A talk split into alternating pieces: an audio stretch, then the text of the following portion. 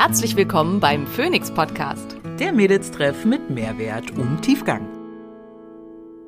Ich bin Dr. Simone Koch und hier, um außerhalb meiner ärztlichen Tätigkeit möglichst vielen Menschen Wissen zu Gesundheit und Wohlbefinden nahezubringen. Ich bin Maria Schalow und ich übersetze das Nerdige für den Normalo und bin meines Zeichens CEO der unqualifizierten Kommentare.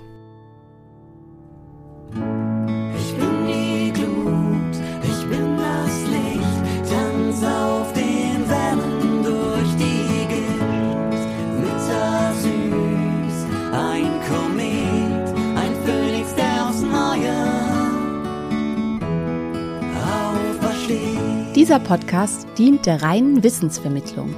Es werden Angebote gemacht, wie du Dinge umsetzen kannst, um dein Leben zu etwas mehr Energie zu führen. Es wird jedoch kein Behandlungsverhältnis geschlossen. Einen äh, wunderschönen guten Morgen, liebe Gesundheitsgemeinde rund um äh, Dr. Simone Koch, die hier gerade mir wunderschön und voller Blüte gegenüber sitzt und mir, Charlo, hallo, guten Tag, Maria am Start. Und wir haben heute wieder ein Community-Thema dabei, wo ich mich ja direkt frage, Simone, wenn ich dein Mikrobiom eingesetzt bekomme, kann ich dann, lach doch nicht, hör erstmal die Frage, Ja. kann ich dann auch Studien lesen zum Einschlafen und weiß am nächsten Tag noch alles quer? Geht das? Nein, nein, Ah, okay, verdammt. Aber bin ich, bin ich dann schlank morgen? auch nicht. Fürchtungsweise auch das. Ach Mann. Okay, also ich glaube, die, die Folge hat sich schon gelohnt. Äh, ich habe schon was gelernt. Fürchtungsweise, wir könnten da ja mal den Test machen. Wahrscheinlich unterscheiden sich unsere Mikrobiome gar nicht so sehr voneinander. Das wäre Hm. tatsächlich mal was, was, was man hier vielleicht mal machen könnte, dass man das sich mal nochmal anguckt. Also ich bin ja tatsächlich ein Darmcheck-Muffel. Ich habe schon ewig keinen Darmcheck mehr gemacht bei mir, weil ja, ich, ich mag diesen, also schon tatsächlich, mir hat es auch neulich eine, eine Patientin gesagt, dass sie fand diesen Stuhltest zu machen so ziemlich das ekligste, was sie jemals machen musste. Und ich mache das irgendwie auch nicht gerne. Also ich finde das halt irgendwie aufwendig und äh, ich mag das nicht. Also das ist der eine Grund. Und der andere Grund ist, ja, und es muss halt auch so langfristig geplant werden und irgendwie fühle ich mich dafür irgendwie auch zu gut, um also meine Blutwerte so alle Vierteljahr zu checken. Das kriege ich halt sehr, sehr gut hin. Und Mhm. ähm, aber Darm ist sowas, also mein Darm spinnt halt auch immer irgendwie, was ja auch ein bisschen, also oder nicht ein bisschen, was viel damit zu tun hat, dass ich halt mit der Zöliakie einfach oft kontaminiert werde und so. Und ähm, deswegen sehe ich für mich halt immer so richtig die Notwendigkeit nicht. Aber insofern wäre es halt mal spannend, da zu gucken, weil wir ernähren uns ja recht ähnlich. Und deswegen ist es halt, kann schon sehr gut sein, dass es sich halt auch sehr stark ähnelt. Und das wäre dann halt auch, ähm, ja, wäre vielleicht auch mal ganz spannend, da irgendwie nachzugucken. Definitiv. Darmsanierung, Simone, erklär mir doch erstmal nochmal, was genau ist das? Was genau erhoffen sich Menschen davon? Weil ich kenne eigentlich nur den Begriff Darmreinigung. Ist das Teil dessen? Also, wo kommt das her?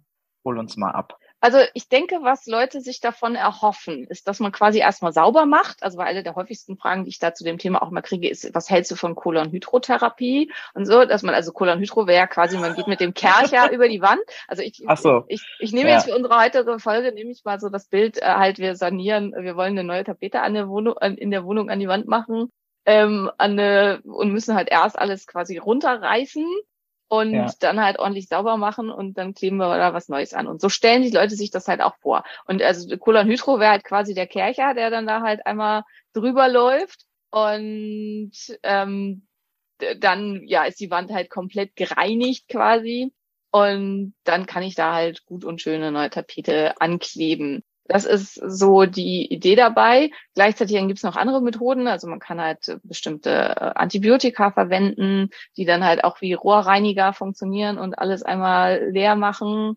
Ähm, das ist tatsächlich so. Ähm, also eins der da am häufigsten äh, genannten ist Rifaximin. Ähm, das ist ein Antibiotikum, was nur zu fünf Prozent systemisch aufgenommen wird und zum allergrößten Anteil direkt im Darm wirkt.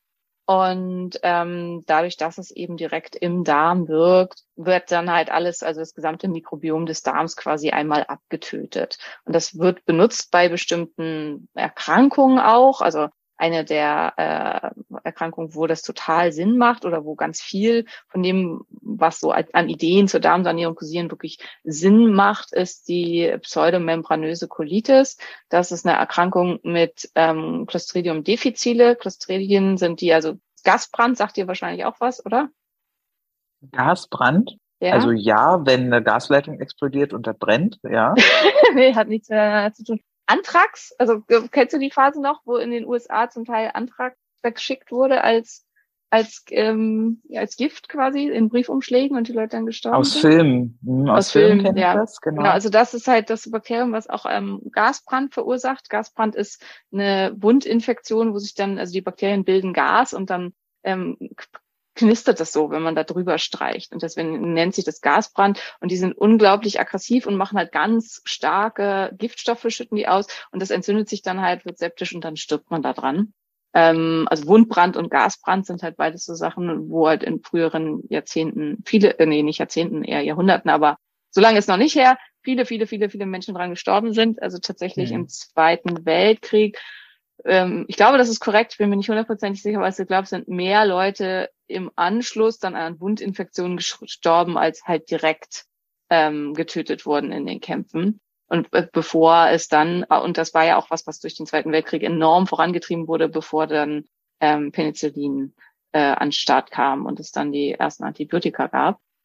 Und äh, jetzt bin ich vom Weg abgekommen. Genau, ähm, pseudomembranöse Colitis genau. ähm, wird durch Clostridium difficile ausgelöst. Und Clostridium difficile ist eben auch ein Bakterium, was bei vielen Menschen in ganz kleiner Menge im Darm vorhanden ist, was eigentlich im Darm nichts verloren äh, hat und was, wenn aber, wenn es dann doch da ist und wenn andere gute Bakterien quasi weg sind und die, die Flora nicht mehr da ist, um uns zu beschützen, sich dann äh, ganz stark ausbreiten können und dann eben eine Darmentzündung auslösen können, die im schlimmsten Fall tödlich enden kann, die ganz zu ganz schlimmen Durchfallen führt, die so eine ähm, also die, eine Pseudomembran, so ein Überzug über den Darm macht so einen ganz stark entzündlichen.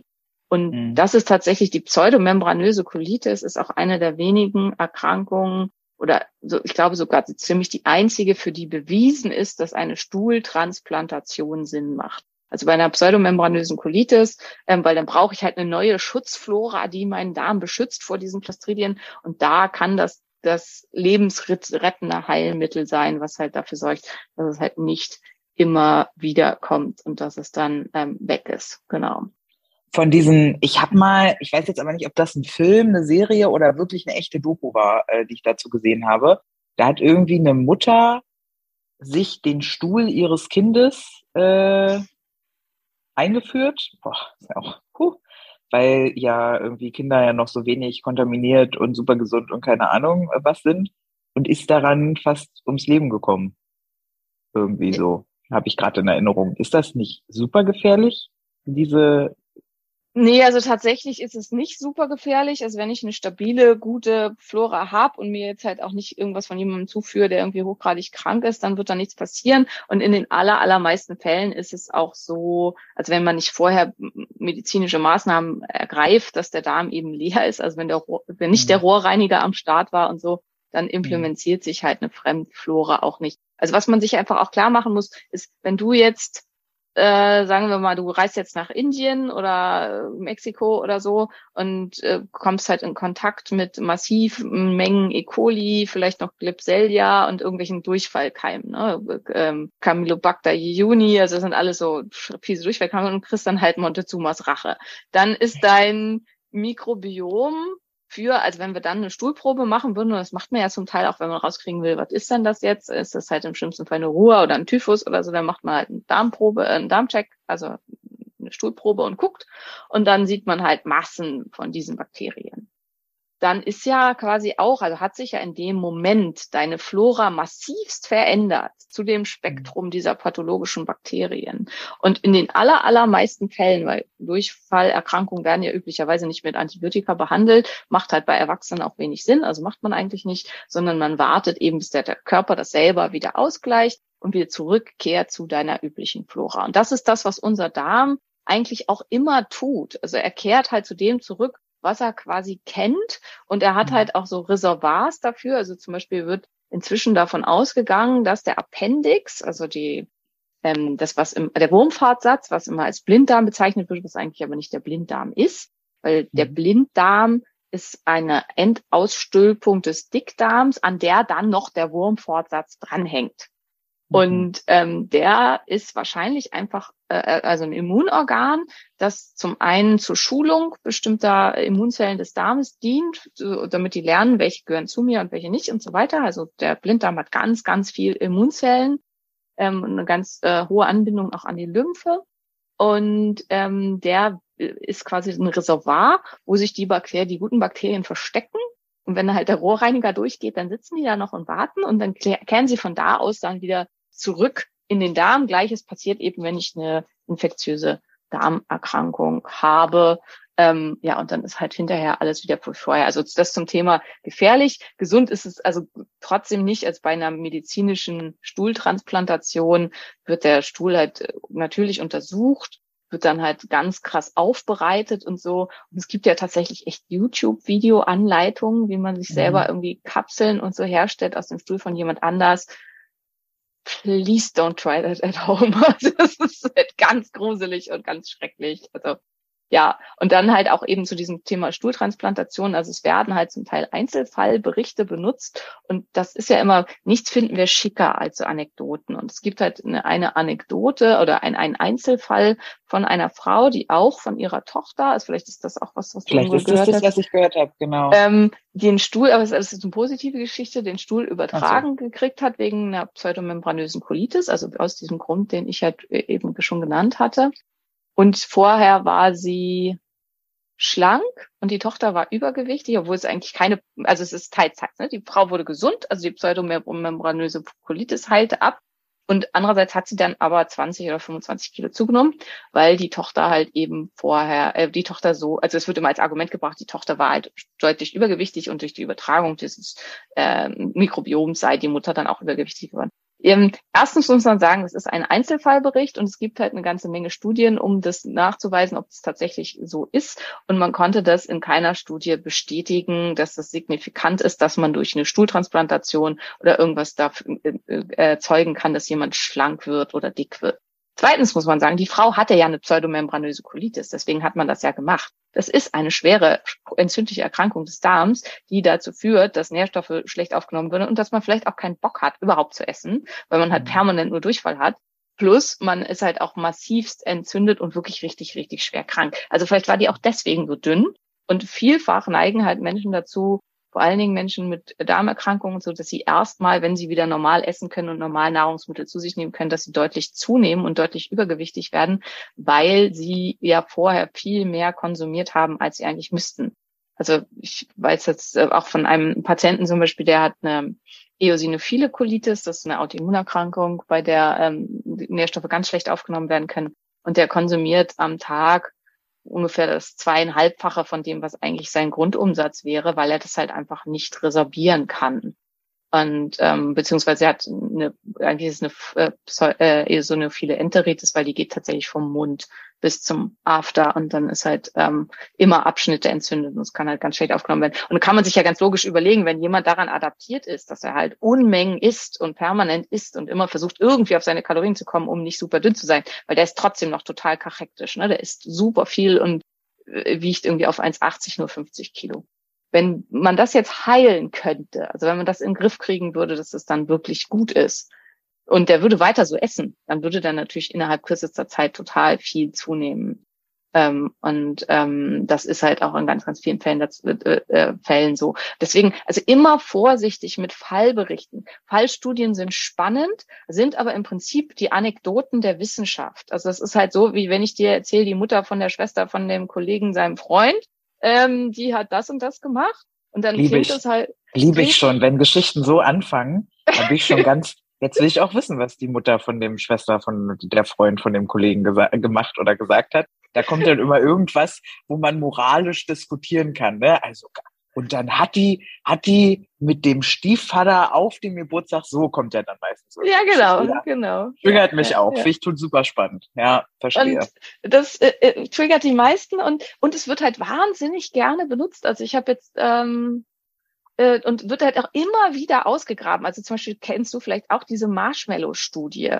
Ja, ja. Ähm, ja, ja. Und die war halt einfach didaktisch schlecht, ähm, von der, vom Aufbau her schlecht und ähm, wurde halt auch mehrfach versucht, das erneut zu reproduzieren. Das war ja die Reproduktionskrise der Psychologie und der ähm, Psychiatrie, weil sich ganz, ganz viele dieser Studien aus der Frühzeit nicht reproduzieren ließen. Und man muss sagen, die Ergebnisse sind wissenschaftlich, nach dem, was wir heute wissen, absolut nicht haltbar. Trotzdem, ich habe gerade ein Buch gelesen, das ist von diesem Jahr, also da ging es halt auch um TikTok und Insta und weiß nicht, also es ist ganz aktuell, wo wieder diese Studie angeführt wurde, als warum man diszipliniert und willensstark und so sein sollte und so weiter. Und das ist halt eben Sachen, die so greifbar sind und sich so gut anhören, wo man sich quasi wünscht, dass das so wäre. Da sind Menschen einfach unglaublich anfällig für. Mhm. Und diese Idee, dass wir einfach irgendwie das Pupu von jemand anders übertragen können und dann werden wir schlank, ähm, das finden Menschen offensichtlich schick. Okay, der kam unerwartet. Okay. Side Story, aber das mögen wir ja auch so. Ich habe gerade relativ viel mit einem dreieinhalbjährigen zu tun. Der ist zuckersüß, aber innerhalb der innerhalb der Erziehung äh, von der Mutter aus werden Genitalien als Pischi und Pischka bezeichnet und ich komme damit nicht. Er hat das erste Mal, ich habe lachend am Boden gelegen. Ich kann, ich kann das nicht. Ich Aber kommt kann, das aus irgendeiner anderen Sprache? Das habe ich ja noch nie gehört. Ja, ich, nee, das kommt aus, ich weiß es nicht. Ich möchte meinem Kind jetzt schon ein Schamgefühl mitgeben für seine Geschlechtsmerkmale. So. Okay. Also ich, das ist also sowas von weit weg von meinem pädagogischen Ansatz. Das heißt, ich sage Penis und ich habe gelernt, dass es weder Vagina noch Vulva heißt aktuell, sondern dass es, und ich habe schon wieder vergessen, da gibt's jetzt so eine Mischung. Valsina, Vulsina, irgendwie so. Aber ich Ja, habe ich neulich auch schon mal bei Insta irgendwie gesehen. Mhm. Ja, ja, ja, das ist äh, d- das Vul alles. Oder Vulpitia, das war irgendwie noch ganz. Oh, weiß ich nicht. Muss ich noch mal googeln, ja. Ist aber, aber, was, Fall- was Neues, ist nichts Medizinisches. Ist wahrscheinlich, um sich ein Genau. bisschen von dem Medizinischen zu trennen, dass das halt nicht Ja, so nee, medizinisch das ist. müssen wir ja gar nicht, ne? Also medizinisch ist was? Vagina? Vagina und Vulva. Aber das, was man Ja. außen sieht, ist halt die Vulva und nicht die Vagina. Was halt Ja. gerne, und viele bezeichnen das ja immer gerne alles da als Vagina und das ist es halt nicht. Also eigentlich Ja. das mal, das, was man sieht, ist halt die Vulva. Aber jetzt sind wir da irgendwie von ab und Ja, ja, äh, ge- genau. Ist ja mein, ist ja mein Job zwischendurch mal wieder ein bisschen abschalten, weil da waren jetzt so viele Genau, was die Leute wissen und wollen, ist, äh, wie saniere ich meinen Darm? Und ähm, ich will jetzt hier schon durchaus ja praktische Tipps geben, aber mir ist halt ganz, ganz wichtig, also es gibt halt so ein paar Begriffe, die mag Simone gar nicht und Darmsanierung gehört halt dazu. Und das sind meistens auch Begriffe, mit denen bestimmte Gruppen sehr, sehr viel Geld machen. Ähm, Ja. Also, weil mit dieser Idee, und es ist halt die Idee, Rohrreiniger oder Kercher und dann Pinsel, Pinsel, neue Tapete an die Wand oder neue Farbe an die Wand, funktioniert nicht. Punkt. Klingt auch nicht so, als würde ich Period. das wollen. Also, ja. und das ist halt einfach, und deswegen, also die, ich, ich weiß, deswegen kam das ja so viel aus der Community. Der Wunsch ist halt genau so eine Anleitung. Also wie mache ich Mhm. erst den Kercher und wie pinsel, womit pinsel ich dann die Wand neu an? Und aus den eben schon genannten Gründen funktioniert das nicht. Unsere Darmflora ist super stabil. Also selbst jetzt bei Menschen, die halt äh, unser, also Marias oder mein Alter, das ja ein bisschen unterschiedlich ist, aber ähm, haben Hm. ähnelt immer noch der Flora dessen, wie wir geboren wurden. Also wer vaginal von der Mutter geboren wurde, hat zum Beispiel von Geburt an einen deutlich höheren Anteil an Bifido- und Lactobacillen, was hilfreich und vorteilhaft ist. Und wer eben per Kaiserschnitt geholt wurde, hat die viel, viel weniger und deren, die Darmflora ähnelt von Anfang an deutlich mehr dem Mikrobiom der Haut der Mutter, weil das das erste ist, mit dem das Kind in Kontakt kommt, weil das Kind halt dann als erstes entweder einfach auf der Mutter liegt oder eben an der Brustwarze dann saugt, was ja auch mit Haut ist, Wenn- optimalerweise. Ne? Im schlimmsten Fall wird das Kind gar nicht gestillt, hat auch wird per Kaiserschnitt geholt und dann ähm, hat es halt schon mal ganz, ganz schlechte Voraussetzungen für ein gutes Mikrobiom und hat dann halt ähm, ganz, ganz wenig Lacto- und Bifidobakterien, was unter anderem zum Beispiel daran liegt, dass die Muttermilch als einziges ein verfügbares Nahrungsmittel quasi ähm, den sogenannten Bifidofaktor enthält. Und das ist ein Stoff, der Bifidobakterien ganz stark zum Wachstum anregt.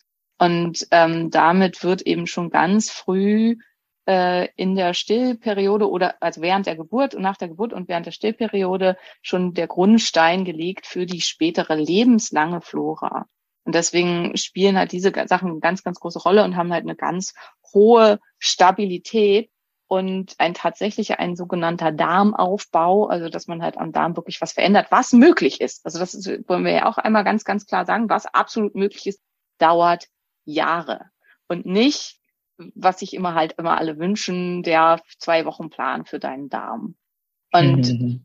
dass sich halt zum Teil schnell Verbesserungen einstellen, hängt halt viel damit zusammen. Also es ist wie mit, wie mit allem, dass es halt oft auch mit einer ähm, äh, angeleitet wird mit einer ähm, Nahrungsumstellung.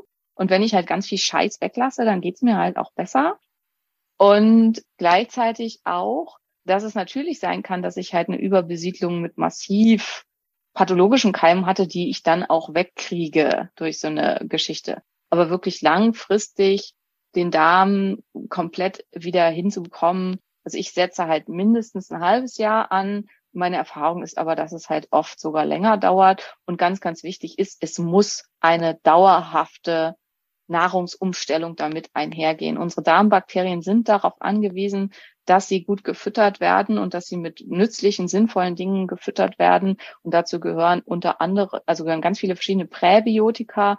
Und wenn wir zum Beispiel über Fermente, können wir gleich halt auch noch ein bisschen länger sprechen. In Fermenten sind auch ganz viele Präbiotika enthalten. Also zum Beispiel Sauerteig enthält ganz viele Stoffe, auch wenn er durchgebacken ist, die die Bakterien einfach gerne fressen. Oder auch ähm, die Kefirs, also Wasserkefir zum Beispiel, ähm, davon profitiert man so gut wie gar nicht durch die enthaltenen Bakterien, weil im Wasserkäfer sind kaum Bakterien enthalten, die in unserem Darm wohnen möchten. Aber ähm, ist, wir profitieren da ganz viel von, weil da Stoffe drin sind, die die Bakterien in unserem Darm unterstützen und anregen zu wachsen. Und sie mögen die gerne zwischendurch die Gesellschaft dieser anderen Bakterien. Ja, wer kriegt nicht gerne Besuch? Ne? Genau, wer kriegt nicht gerne Besuch? Trinkst einen Kaffee, verstehe ich. Und es ist halt auch ähm, Menschen, die wahnsinnig viel Fleisch essen, also so Ketaria oder ähm, haben halt tendenziell oft mehr Clostridien, weil Clostridien fressen gerne Fleisch und sind halt gern in der Richtung unterwegs. Und da ist halt auch, das ist nicht unbedingt gut, aber es gibt halt eben Clostridien, die sind ganz okay und es gibt Clostridien, die sind halt hochgradig problematisch. Und ähm, das muss dann halt auch nochmal differenziert werden. Und ähm, wer, also deswegen, Veganer haben halt ein ganz anderes Mikrobiom als ähm, Ketaria oder äh, Leute, die jetzt eine karnivore Diät machen, weil die anders gefüttert werden, die Bakterien. Und es wird halt gerne oft ein Umkehrschluss daraus gemacht, dass gesagt wird, wenn ich ganz viel Bakterien aus der und der Klasse hat, dann sollte ich vermehrt, soll, wäre vegan für mich die bessere Ernährung. Und so rum ist das eben nicht. Und das ist in der Medizin fast immer so. Das war halt auch, als ich was neulich zum Eisen erzählt habe, habe ich halt erzählt, dass ein sehr, sehr hoher Ferritinspiegel ein Zeichen sein kann ähm, für eine Insulinresistenz. Und dann haben halt ganz viele mir geschrieben, ja, mein Ferritinspiegel ist normal, bedeutet das dann, dass ich nicht insulinresistent bin? Und das stimmt eigentlich nie. Ich verstehe auch überhaupt nicht, wie man auf diese Idee kommen kann, dass man was so umkehren kann. Aber das scheint halt an meiner Ausbildung, glaube ich, zu liegen, weil die meisten haben diese Idee, dass man Sachen in beide Richtungen drehen kann. Und das ist dann, äh, also das, was in die eine Richtung so ist, dass das dann in die andere Richtung auch so Misst doch einfach das Insulin im Serum, ey. Ich weiß auch nicht, was, also da, also meine Güte. Aber ja, ist ja nochmal ein ganz anderes äh, Thema. Wenn du dazu mehr wissen möchtest, wir haben dazu schon ungefähr 30 Folgen gemacht. ähm, wer da Fragen hat, schickt sie gerne nochmal rein. Vielleicht müssen wir eine 33. Folge dazu machen, aber ähm, Darmsanierung ist also, vielleicht habe ich es überhört, Simone, weil da waren schon wieder so viele lateinische Begriffe dabei. Aber ich würde fast da kurz. Nee, nee, ist gut. Wir brauchen ja auch die Nerds, die diesen Podcast hören wollen, nicht wahr? Ähm, aber ich, die Idee von Darmsanierung ist also eine aus Krankheit entstehende. Also ich, ich bin krank und deshalb möchte ich, oder ist die Idee von Darmsanierung ein, weil ich erhoffe mir davon schlank, schön, ewig jung zu bleiben. Beides. Wo kommt, Beides. Beides. Okay. Ja, okay. Also ich glaube, es gibt sowohl die Health Optimierer, denen es eigentlich schon ziemlich gut geht, aber die das halt noch besser hinkriegen möchten, ähm, als auch die, die wirklich krank sind. Und man muss sagen, also schwere Krankheit und sehr schlechter Gesamtzustand und so geht halt fast immer auch mit einer schlechten Darmflora ja, und ähm, ja, schlechten Darmgeschichten einher. Ähm, und es ist halt einfach ein Thema, was in den letzten, ja, ich würde jetzt sagen, mittlerweile fast 15 Jahren intensiv beforscht wurde. Und Was ja auch schön ist. Ja, also voll, ja auch schön, absolut. dass irgendwie viel klarer wird. Ich weiß, dass bei mir im Büro haben ganz viele Weizenwampe gelesen, wo es Ja. ja, glaube ich, auch um ja, halt um den Darm und was da so passiert, wenn man so viel Weizen zuführt und so lalala geht. Also, dass da irgendwie ein Bewusstsein ist. Und natürlich, wo ein Bewusstsein ist, wird auch immer jemand versuchen, einen Markt draus zu machen und Kapital draus zu schlagen. Ich muss jetzt gestehen, dass das für mich schon mal richtig dämlich klingt, die Idee, einmal abzureißen und neu zu bauen, wenn es nicht ein Gebäude ist. So. Also bei Gebäuden kann man total abreißen und neu bauen. Verstehe ich, kann es auch kerchern, habe ich immer gerne gemacht zu Hause. Wir hatten diese Steinwege und dazwischen wächst ja immer diese kleine blöde Unkraut, was du so schwer rauskriegst. Und wenn du da mit dem Kercher so richtig, und dann kannst, siehst du, wie es wegfliegt, ne? Die Vorstellung, das mit meinem Darm zu machen, der in mir ist, der da auch bleiben wird, das raff ich nicht. Wie Ja, Leute da sagen gerade diese Vorstellung schick. Also gerade bei Cholanhydro so, wo du dann halt Unmengen Wasser in den Dickdarm pumpst und dann kommt halt da die brackige, braune Kacksuppe raus. Das finden viele irgendwie schick. Also weil sie so diese Ja. Idee, weil sie sich das genau so vorstellen. Da fliegt halt das Unkraut raus und dann ist halt sauber. Und sauber finden die meisten schön. Und dass Mhm. halt unser Darm nicht sauber sein sollte und das keimfrei für unseren Darm eine Katastrophe ist, das ist irgendwie für viele schwierig. Man muss aber sagen, es gibt halt eben Entitäten, wenn der Darm wirklich massivst fehlbesiedelt ist mit pa wirklich pathologischen Keimen, also wie jetzt Clostridien, wie halt einer massiven E. coli-Überbesiedlung ähm, mit PS-tragenden Bakterien, so, da kann dann der Rohrreiniger schon mal Sinn machen. Also Cholanhydro muss man sagen, ist was, wo ich überhaupt kein Freund bin, halte ich für eine veraltete Therapie, wo Mhm. wir halt inzwischen wesentlich bessere Methodiken ähm, an der Hand haben und nicht alles, was man seit 5000 Jahren irgendwie oder vor 5000 Jahren gemacht hat, ist, hat heute auch immer noch eine Daseinsberechtigung.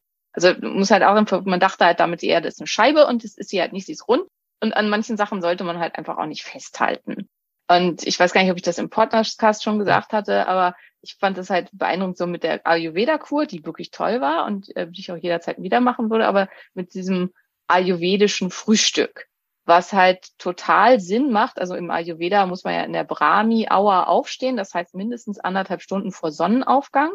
Und dann machst du halt schon eine Stunde richtig anstrengendes Yoga. Und dann kommt der Sonnenaufgang und dann soll man noch ein bisschen meditieren und was für sich selber tun und so. Und dann wird gefrühstückt. Das heißt, du hast schon relativ, also nein, nicht, nicht nur relativ, du hast schon sehr starken Kohlenhydratpull, bevor du überhaupt aufstehst. Also du hast schon sehr viel Zucker aus deiner Muskulatur, auch aus deinen Nervenzellen und so verbraucht. Äh, Quatsch, bevor du, aufs- bevor du frühstückst. Und dann macht halt ein kohlenhydrathaltiges Frühstück, wie das im Ayurveda üblicherweise praktiziert wird und dann ja auch in Maßen, in einer ganz kleinen Menge, total Sinn. Wenn du Mhm. aufstehst um sechs und um sechs Uhr fünf frühstückst, macht es überhaupt keinen Sinn. Und, Ja. ähm, und das ist halt, man, es werden ganz oft Dinge aus dem Zusammenhang gerissen.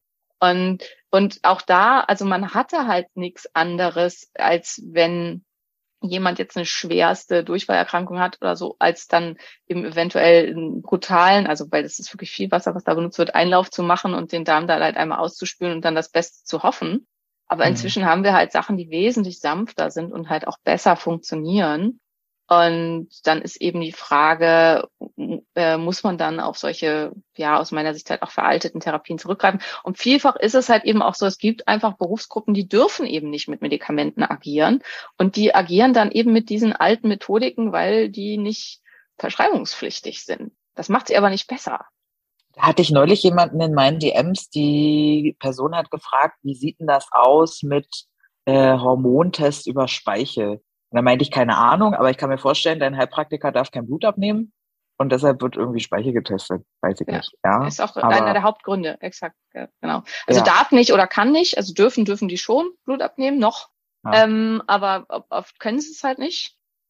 Und ähm, das macht es da dann halt eben einfach schwierig. Und, ähm, und so ist es halt, und dann ist es natürlich auch, da muss man das ja auch rechtfertigen, warum das macht, also man das macht. Also erzählt man halt dann überall und macht da auch sehr viel Welle und Wind drum, dass das, was man da macht, irgendwie besser sei. Und ob das dann halt auf einer Basis basiert, das ist halt auch egal. Es ist halt auch oft, Ach Gott, ihr, heute verliere ich mich total. Ich hoffe, ihr könnt da irgendwie. Ich bin das doch. Ich bin doch, ich mach doch hier äh, Mit Leben, äh, und so. Ähm, das war Ja. halt auch, dass mir neulich dann jemand geschrieben hat, ja, aber das ist ja ganz anders als das, was du irgendwie vor fünf Jahren irgendwie gesagt hast. Und da ist halt auch, das ist Wissenschaft. Wissenschaft ist auch, dass man mit sich selber diskutiert und dass man halt sagt, ich habe diese fünf Studien gelesen und diese fünf und die sagen das und die sagen das. Und daraus, und das ist halt auch das, wie man eine wissenschaftliche Arbeit schreibt, dort gibt es die Diskussion am Ende, wo man quasi mit sich selber diskutiert und dann zu einem Schluss kommt, was man im Augenblick denkt, wie das ist. So ist Wissenschaft. Wissenschaft ist nie schwarz und weiß. Und das ist halt was, wo sich viele super schwer mit tun. Also die wollen halt ein, so ist das Schwarz-Weiß-Ergebnis. Und deswegen ist halt auch wieder, also so Sachen wie Cholanhydro oder so können bei bestimmten Erkrankungen hilfreich sein.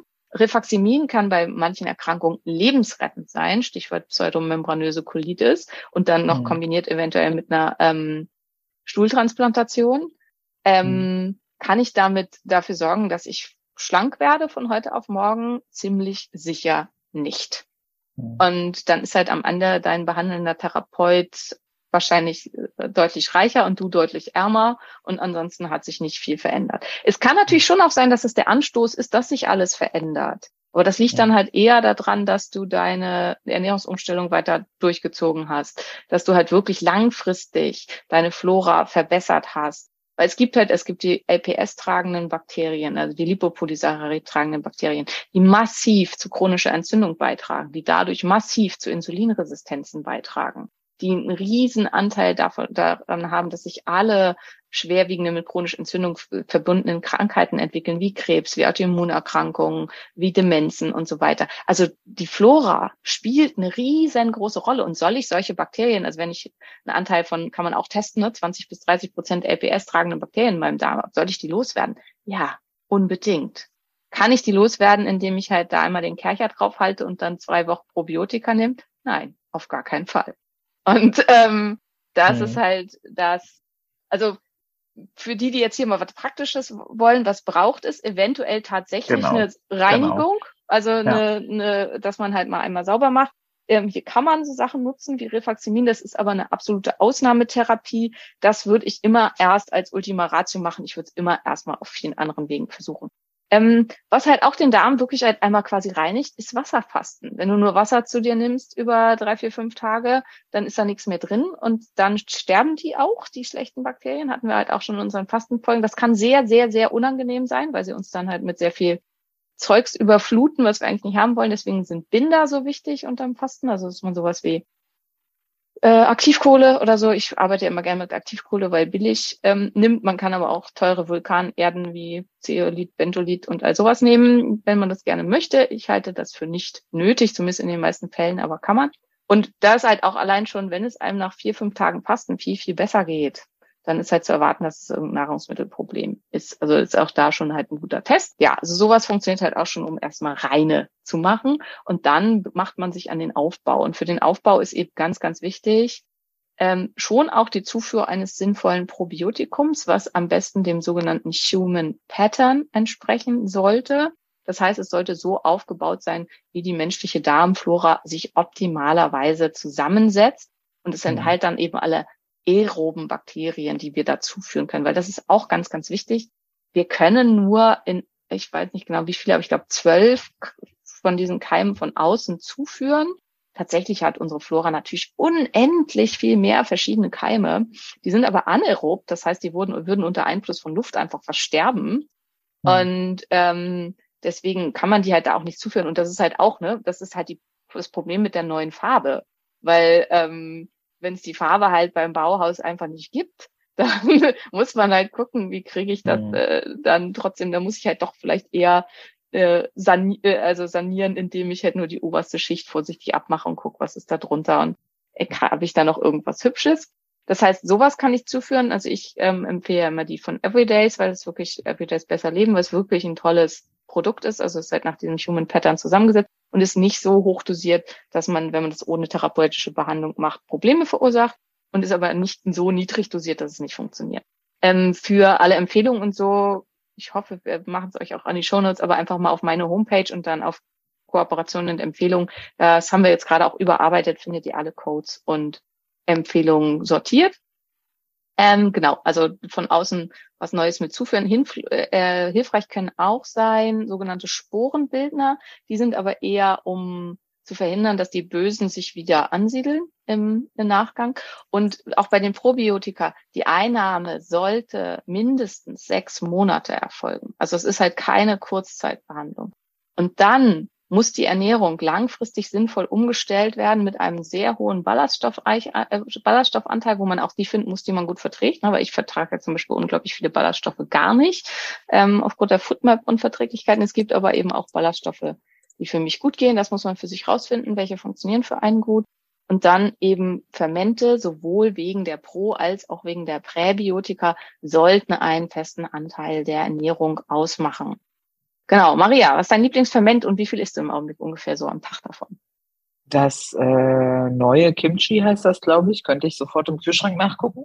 Ja, heißt ich habe nämlich, ich, ich weiß gar nicht, ob wir da eine Kooperation mit haben. Ich würde nee, mich haben wir nicht, aber die sind trotzdem kooperieren großartig. lassen. Ja, ja, genau, von Ich Complete versuche das schon lange, mich wollten sie irgendwie nicht. Also insofern, Genau, das neue Kimchi von Complete Organics. Ich bestelle einmal im Monat so ein 60 Euro Fermente-Paket. Ja. Da ist dann Gemüseferment dabei und eben auch so Kimchi-Sachen. Äh, und wie viel esse ich davon? Pff, so zwischen ein Glas am Tag, was dann so 300 Gramm sind, ähm, bis zwei Gabeln am Tag. Also es Ja. ist immer so ein bisschen schwankend, aber ja, ich habe mich da hochgearbeitet einfach. Äh, mein absolutes Lieblingsferment ist auch Kimchi. Definitiv. Ich bin totaler Kimchi-Fan. Ja, ja. Und ähm, ja, ich mache selbst. Was ich mir überlegt habe, da könnt ihr uns ja vielleicht auch mal, können wir mal eine- beide eine Story-Umfrage zu machen und so. Das ist jetzt äh, quasi live, kriegt ihr dieses Angebot an Maria für mich mit. Ich habe überlegt, ob wir mal einen Fermente-Workshop machen, weil du willst das ja lernen, kannst es Ja. aber nicht, du hast das noch nie Ja. gemacht. Und, nee, ich ähm, beschäftige mich ja auch alleine nicht mit sowas. und ja, ähm, ja. ich habe gedacht, das wäre vielleicht ganz unterhaltsam und witzig, wenn wir zusammen irgendwie einen Workshop machen, wo Leute sich für anmelden können und wir zeigen halt drei verschiedene Fermente und also ich zeige die und Maria macht mit und erzählt was. Und ich, ich krieg sie danach, oder? Ich darf sie dann essen. Du, krieg, du darfst sie dann mitnehmen und essen, ja. Finde ich gut, das machen wir. Anmeldungen werden freigeschalten nach Veröffentlichung dieses Podcasts. Nice. Ähm, ja, also ich mache sie meistens selbst, ähm, mache dadurch auch ganz, ganz viele unterschiedliche Fermente. Wenn ich gerade eine super stressige Phase habe und faul bin, dann kaufe ich sie. Mein Favorit ist tatsächlich gerade, die heißen, glaube ich, einfach nur Berliner Kimchi. Ähm, das ist halt, die kann man überfliegt bestellen, was ich halt, wenn ich stressig Die Stress liebe ich auch. Ja, ja, ja. Die Die- hatte ich auch schon richtig oft. Ja. Die finde ich Ja. richtig, richtig gut und lecker. Also das mag ich noch lieber als das von Complete Organics. Und ähm, es ist halt auch, die sind teuer. Also das ist halt auch, ne, Fermente selber machen lohnt sich total, weil man kann halt irgendwie für, inzwischen ist ja alles teurer geworden, früher waren es irgendwie 3,20 Euro, wahrscheinlich dann jetzt für 6 Euro, kann ich aber irgendwie 6 Kilo Kimchi machen. Mhm. Ähm, und ein so ein kleines Glas von Kimchi Berlin oder wie die heißen, kostet halt 7 Euro. Ähm, und äh, also Fermente selber machen lohnt sich total, aber man muss halt auch die Zeit und die Lust dazu haben. Wobei, wenn wir das machen, wenn wir so einen Workshop machen, werdet ihr sehen, wenn man die, ein paar gute Tools hat, ist es an sich halt auch kein großer Zeitaufwand. Also, ähm, also man kann schon in so anderthalb Stunden drei, vier verschiedene Fermente ansetzen und den Rest machen die dann halt alleine. Und ähm, ja, und fermentierte Lebensmittel spielten in der menschlichen Ernährung eigentlich immer bis zur Erfindung des Kühlschranks eine riesengroße Rolle, weil es eine die einzige Möglichkeit war, Dinge haltbar zu machen. Und spielen eben heute in unserer Ernährung so gut wie gar keine Rolle mehr, was einen ganz, ganz wesentlichen Anteil daran hat, dass so viele Probleme mit dem Mikrobiom des Darms haben und dass es halt schwierig ist. Wir sind darauf evolutionär nicht adaptiert, also wir sind halt darauf adaptiert, äh, in sinnvoller Symbiose mit ganz, ganz vielen Bakterien zu leben. Und ähm, wir brauchen die. Und es gibt ja Gott sei Dank einen ganz großen Rückwärtstrend in die Richtung. Also Fermentieren, Fermente und so ist ja ein Riesending. Als ich damit angefangen habe, war das noch, oh Gott, und ist das nicht gefährlich? Und dass irgendwer das im Supermarkt verkauft, das war damals noch undenkbar. Und jetzt zehn Jahre später gibt es das in jedem Biomarkt und ich feiere das total und Ja. finde es absolut großartig. Ah, und es ist auch inzwischen hat sich auch rumgesprochen, dass es nicht gefährlich ist, man es halt auch wirklich ruhig essen kann und dass lebendige Bakterien ein ähm, in vielen Fällen äh, ein Qualitätsmerkmal sind und nicht unbedingt gefährlich. Ich merke bei uns äh, nur lebendige Schimmelpilze, ähm, je nachdem, nicht so toll sind. Ja. Wenn es sich nicht gerade um Camembert handelt, nicht so eine gute Idee sind. Ja, genau. Also Fermente spielen eine ganz, ganz große Rolle. Und dann eben wirklich eine dauerhaft sinnvolle, nährstoffreiche und vor allen Dingen giftstofffreie Ernährung. Also zum Beispiel, wenn du die Pille nimmst, also wenn du diesen Podcast jetzt hörst und du nimmst die Pille, dann kannst du sanieren, wie du willst. Dann viel Spaß beim Kerchern, Rohr reinigen und immer wieder neu anstreichen. Es wird nie ein vernünftiges Mikrobiom geben, weil die Pille, also ähm, orale Hormone sind ein massiver Darmdisruptor ähm, und sorgen halt dafür, dass sich da die falschen Bakterien ansiedeln, dass der Darm super undicht wird ähm, und so weiter. Ganz, also die ganzen Süßstoffe hatten wir auch schon in unserer Süßstofffolge, stehen zumindest im Verdacht. Da muss man halt sagen, das ist noch nicht hundertprozentig klar, aber in großen Mengen tun sie das auf jeden Fall bei den Nagern. Ähm, das Mikrobiom stark zu stören und halt ein Tim, Darmdisruptor mh. zu sein. Tim hat das erzählt. Äh, Ja, er Ja. hatte massiv Probleme davon, von diesen ganzen. genau, dass der und so. das sofort merkt, wenn er irgendwie Süßstoffe zu sich nimmt, dass direkt der Darm nicht mehr gut funktioniert. So. Ja, Und also ich das bin ja gerade in Regensburg bei Felix und der äh, konsumiert zum Beispiel auch nur noch äh, neutrales Proteinpulver und so, weil er halt auch mit sämtlichen Zusatzstoffen Ja. Schwierigkeiten hat und da Ja. das überhaupt nicht äh, verträgt. Ja. Und ich glaube, das merkt man halt immer erst, wenn man es eine Weile weglässt. Aber ähm, Menschen mögen ja äh, Fünf-Schritte-Pläne und ich weiß, ne, ist jetzt schwer. Aber wir könnten ja mal versuchen, einen zu bauen. So. Also Schritt eins ist Wasserfasten, würdest du sagen, bevor du jetzt irgendwie kercherst und so. Ja, kann man auch weglassen, aber also äh, wirklich Kerchern in Anführungsstrichen würde ich halt nur, wenn wirklich eine hohe Pathologie da ist, das sollte Genau. in Zusammenarbeit mit Genau. einem Therapeuten erfolgen.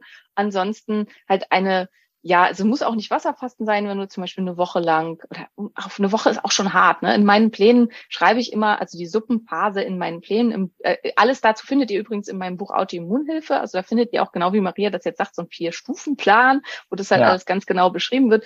Und Phase eins ist eine Suppenphase.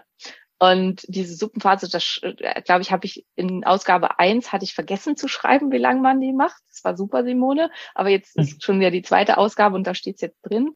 Ähm, aber in meinen Plänen, die ich an meine Patienten rausgebe, steht über dran ein bis sieben Tage. Und da ist halt schon ein Tag ist toll. Wenn du schon einen Tag schaffst, großartig. Also das finde ich halt immer ganz, ganz wichtig, weil äh, sieben Tage Suppe ist für manche halt eine Vorstellung, als würde man äh, ihnen vorschlagen, man möchte sie gerne bei lebendigem Leib über offenem Feuer rösten. Und das machen sie Verstehe dann ich halt nie. nicht. Verstehe ich nicht. Sieben Tage Suppe oder ein Leben lang krank. Was ist denn los mit den Leuten? So, er möchte doch lieber die sieben Tage, fünf Tage nichts essen oder 1000 Euro für irgendwelche Abnehmprogramme ausgeben. Ach, Menschen geben lieber 1000 Euro aus. Das Ja, ist, weil sie halt hoffen, dass so es dadurch krass. leichter wird. ja, also das, das ist was, das ist so wie bei mir, dass ich mir nicht vorstellen kann, dass Leute nicht es schaffen, innerhalb von einem Tag ein ganzes Buch zu lesen.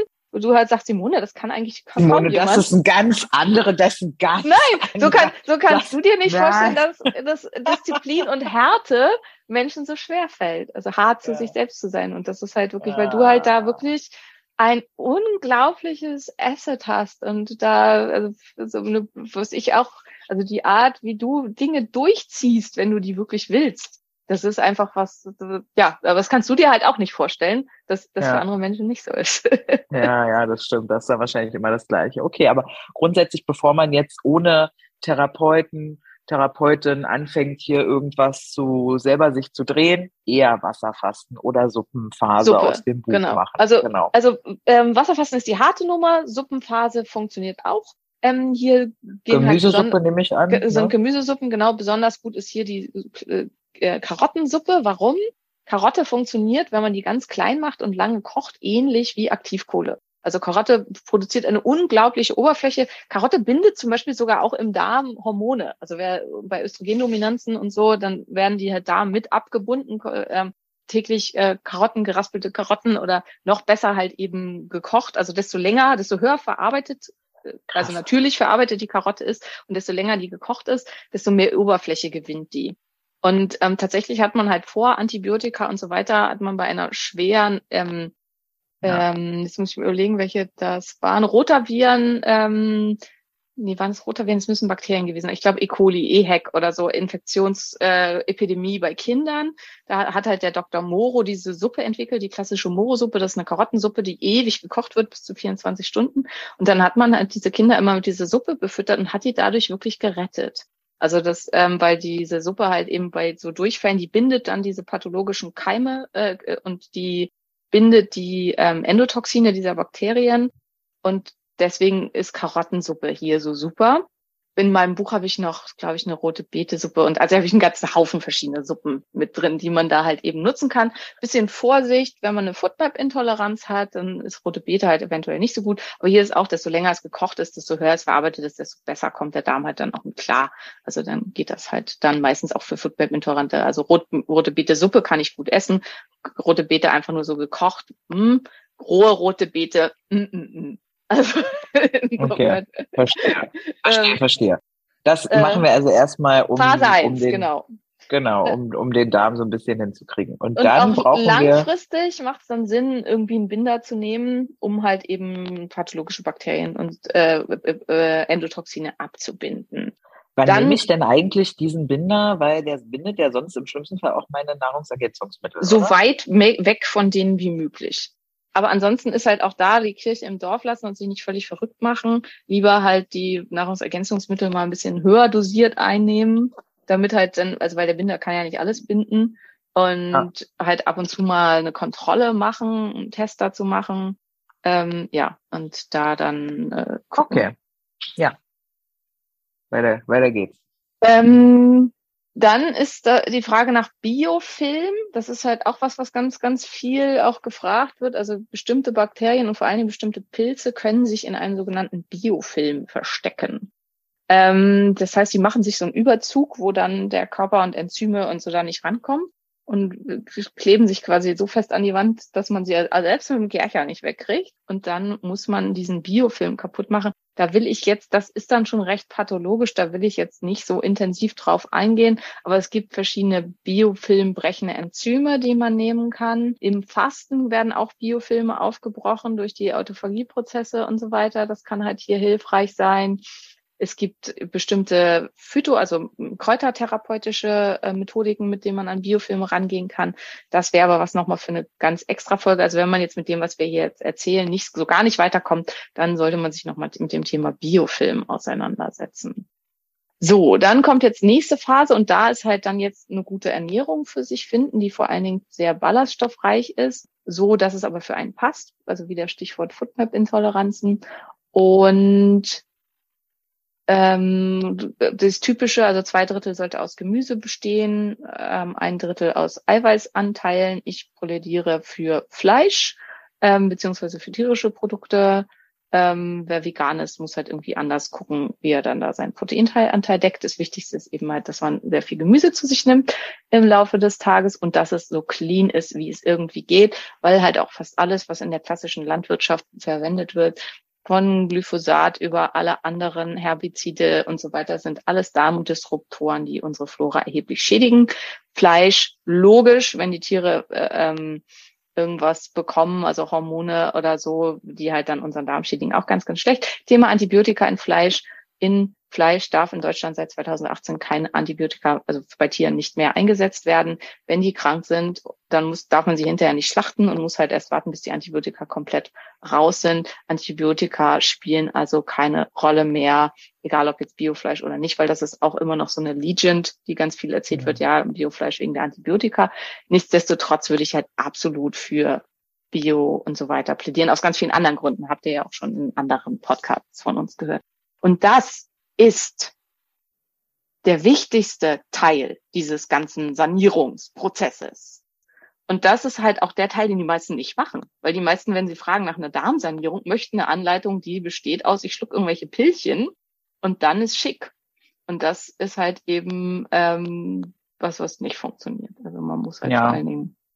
Ich habe ich hab, äh, Menschen, die, ich glaube, die das auch geschrieben haben, sich gewünscht haben in meinen Nachrichten, die, äh, weil ich das ja auch immer wieder sage, ich glaube, ich bin die Sucht nach Weißmehlprodukten, die Sucht nach Zucker, die Sucht nach, ach, alle möglichen, was final einfach nicht so gut ist, losgeworden aufgrund von Wasserfasten und danach eben, also für mich war es Wasserfasten und Fermente, was ich ja seit jetzt über anderthalb Jahren praktiziere ähm, und sagen würde, hat ganz gut funktioniert.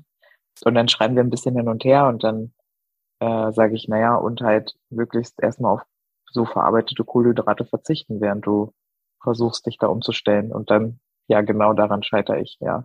Ja. Das ist halt. Und das ist halt das Problem, dann kannst du deinen Darm nicht sanieren. Also dann kannst du halt da, dann wird es nie einen neuen Anstrich geben und dann wird es halt auch nicht schön, weil du dann immer wieder die schlechten Bakterien fütterst. Und dann kannst du die halt so oft tot machen und versuchen irgendwie da neue anzusiedeln. Die werden da nicht bleiben, weil sie kriegen nicht das Mhm. Essen, was sie möchten. Und Mhm. du fütterst halt immer wieder die, die du da eigentlich gar nicht haben willst.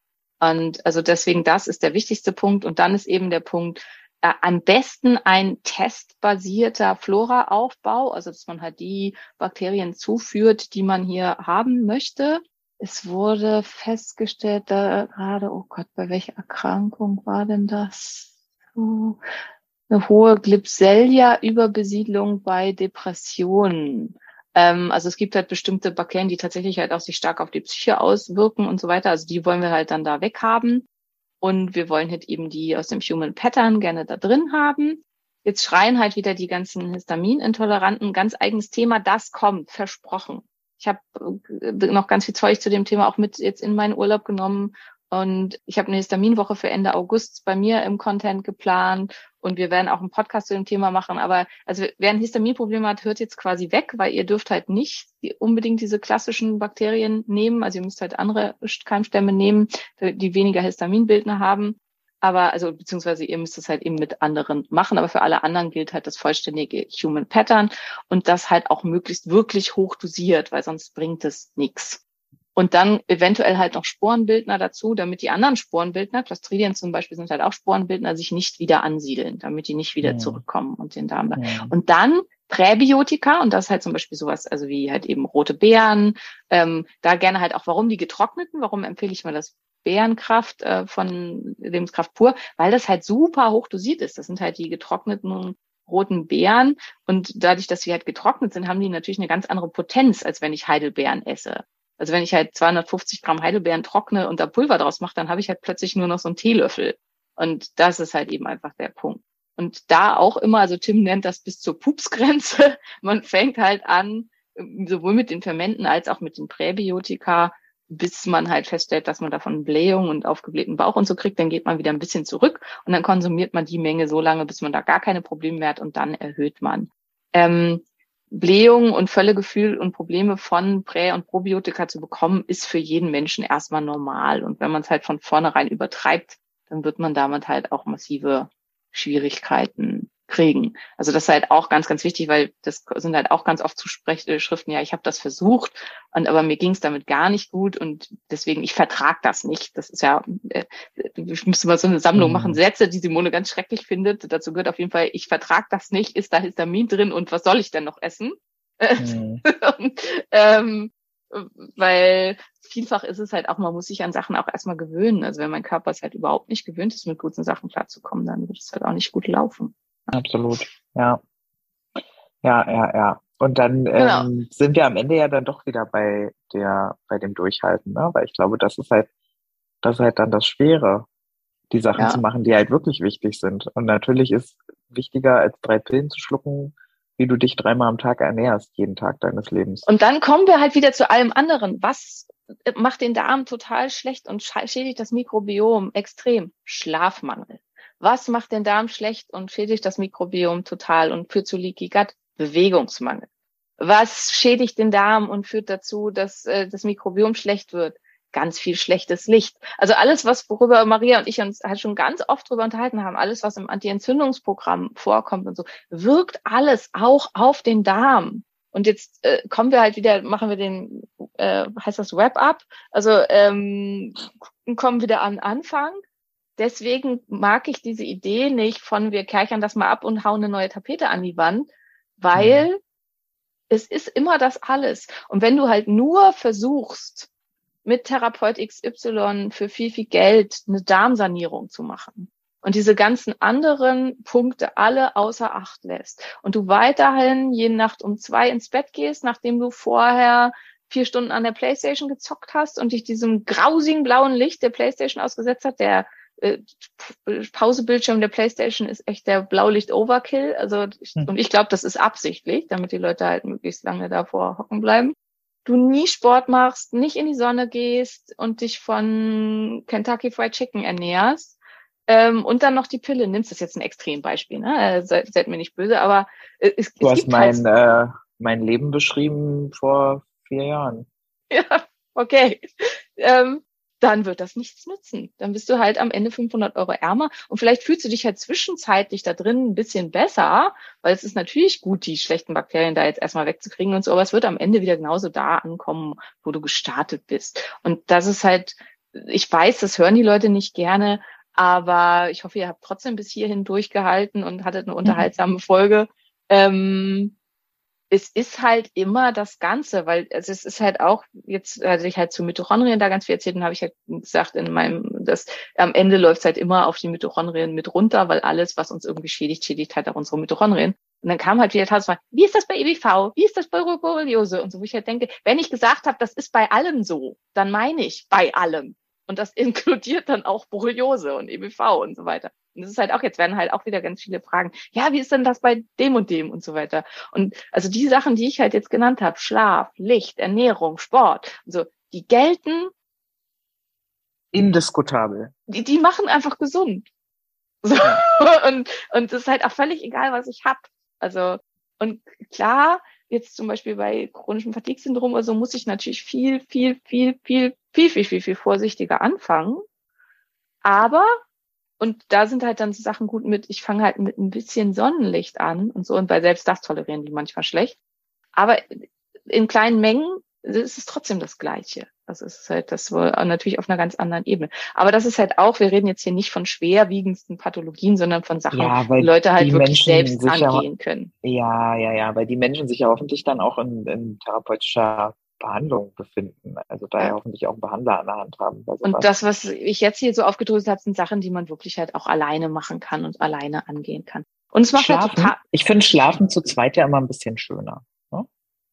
Aber alleine kann man das auch. Ja. Sorry, ich hatte das Bedürfnis, noch mal einen lustigen Witz zu machen.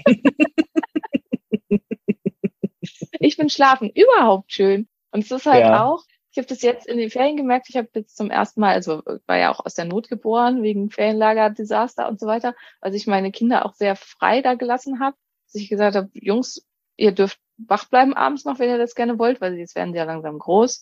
Ähm, aber Mama muss um Viertel vor zehn ins Bett ist dann meistens darauf rausgelaufen, dass sie, sie mögen das halt abends noch mit mir zu kuscheln, dass ich ihnen was vorlese, dass sie dann trotzdem auch mit mir zusammen ins Bett gegangen sind, aber sie haben halt spät geschlafen, erst so um zehn dann und ich dann halt eben auch mit ihnen gleichzeitig quasi.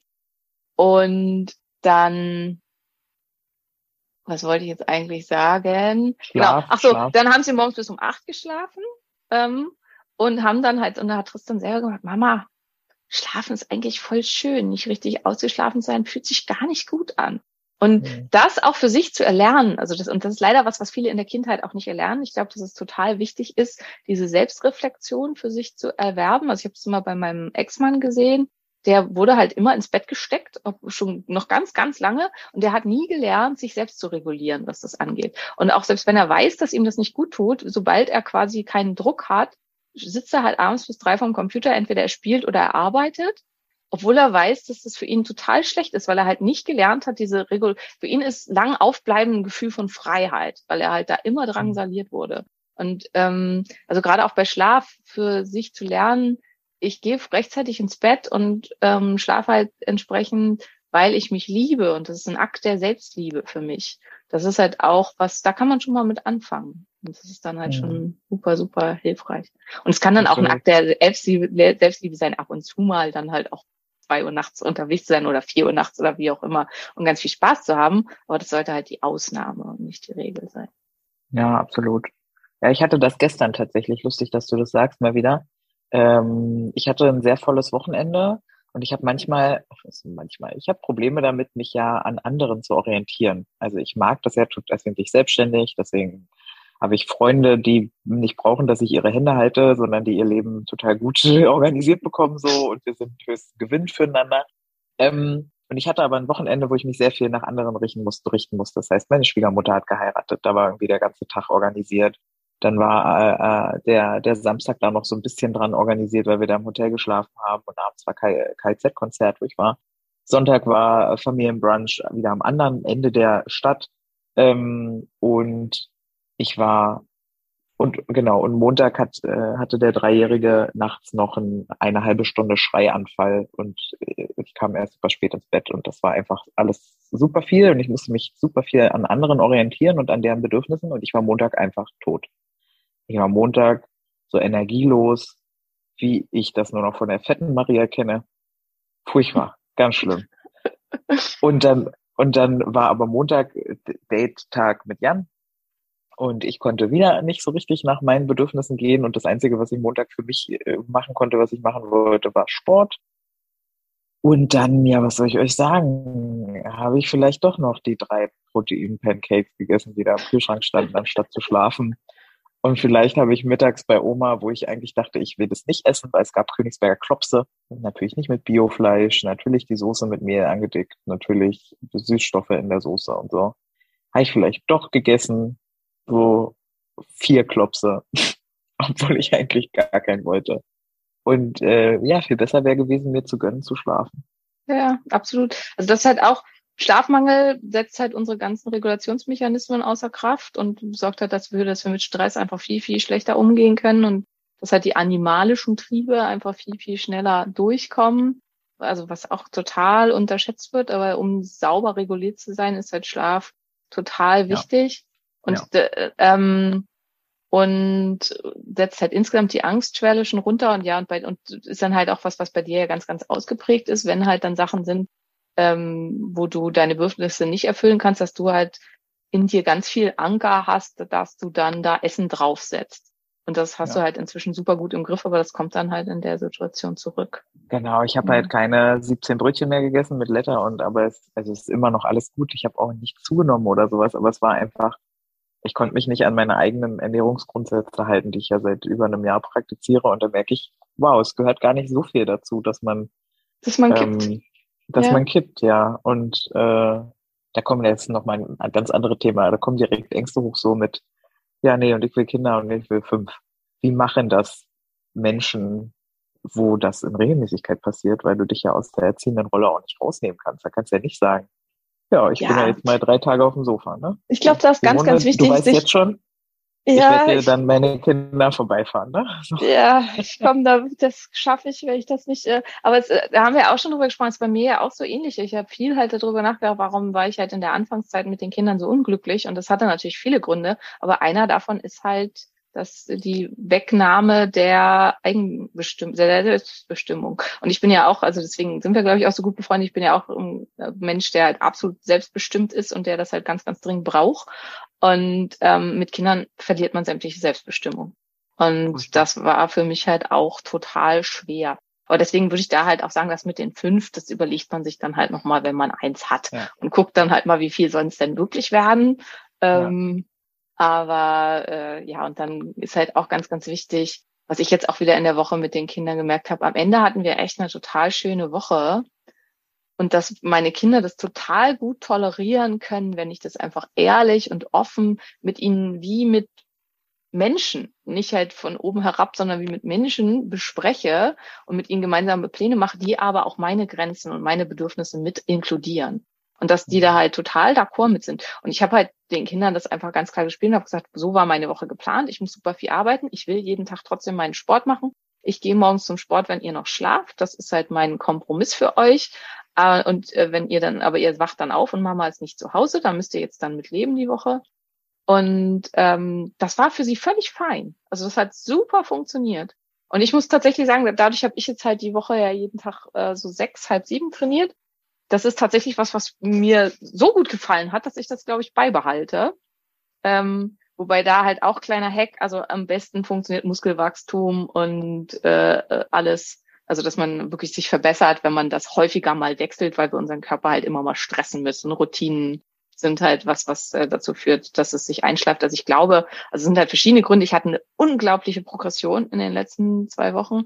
Aber ich, und ich glaube, das eine war halt die NAD Plus Infusion, die, glaube ich, wirklich wahnsinnig Fehler gebracht hat. Und das andere war, glaube ich, aber tatsächlich die Änderung der Trainingszeit. Ähm, mhm. aber ich glaube, es ist halt nicht, weil das, also es ist auch, weil es mein Biorhythmus ist, weil ich morgens am fittesten bin. Aber es ist, glaube ich, halt eben auch, weil es einfach eine andere Zeit war. Und ich glaube, es macht halt total Sinn, das dann immer mal zu machen. So, jetzt haben wir uns hier völlig verquatscht. Das ähm, mögen wir doch aber am Ende immer noch mal total ja, gerne. Du bist in Regensburg. Genau, ich bin in Regensburg und werde jetzt die Altstadt genießen und die Menschen und alles. Dann küsst doch mal alle, die ich da so kenne. Die sind Das ja auch alle sehr ich. attraktiv in Regensburg. Da kannst du wirklich mal einen Kussi geben, ne? Kriegen alle einen Kuss, ja, okay, Ja. mach ich.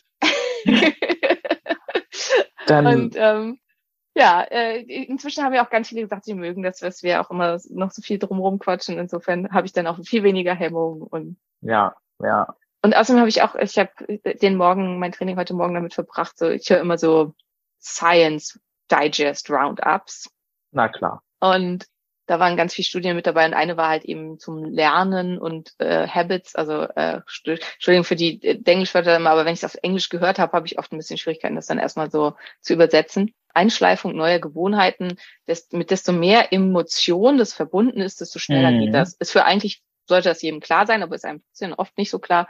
Und wenn wir halt immer noch so ein paar Storys erzählen, die vielleicht auch Emotionen auslösen, dann kommt hoffentlich auch mehr davon an, von dem, was wir hier Ah, erzählen. da war der Roundup jetzt. Ja, das hast du mir mal erzählt. Neue Gewohnheiten kannst du einschleifen in zwischen 20 und 180 Tagen oder sowas, meintest du, ne? Je nachdem, wie viel Bock du auch drauf hast.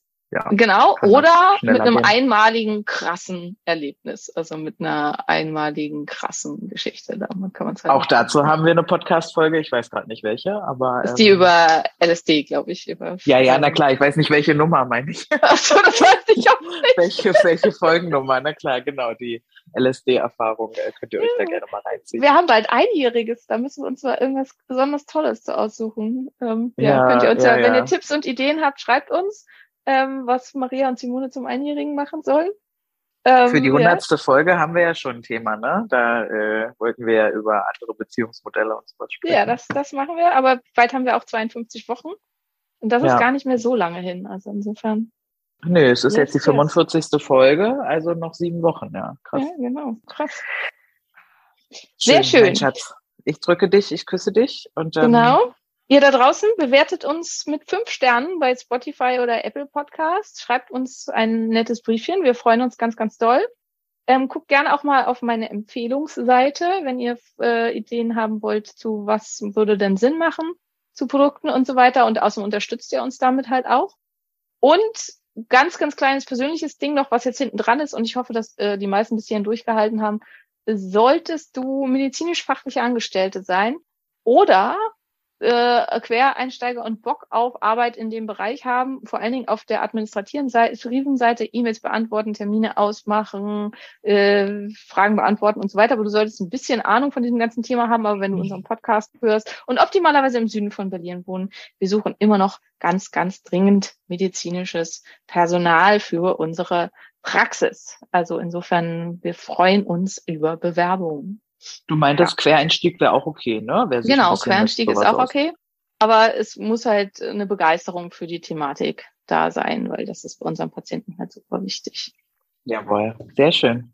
Dann ähm, danke, dass ihr bis hierhin durchgehalten habt. Empfehlt uns gerne wieder weiter an äh, alle Menschen, die in eurem Umfeld so äh, krank oder gesund sind, wie sie nur sein können. Ich glaube, es hilft. Ähm, und dann wünsche ich uns äh, eine tolle restliche Woche. Ne? Ja, ich auch. und ähm, wenn ihr tolle Thementipps habt, schreibt die am besten an Maria, weil die führt dann da so eine Liste. Und Ja. dann, ähm, es kommt nicht immer, wie ihr bei der heutigen Folge vielleicht gemerkt habt, das war dabei raus, was ihr euch erhofft habt, aber hoffentlich ein unterhaltsames Thema. Hm, Pech gehabt, wir haben eine eigene Meinung. Genau. Sehr gut. Prima. Okay, Bis dann. dann, ihr Lieben. Macht's gut. Tschüss. znaje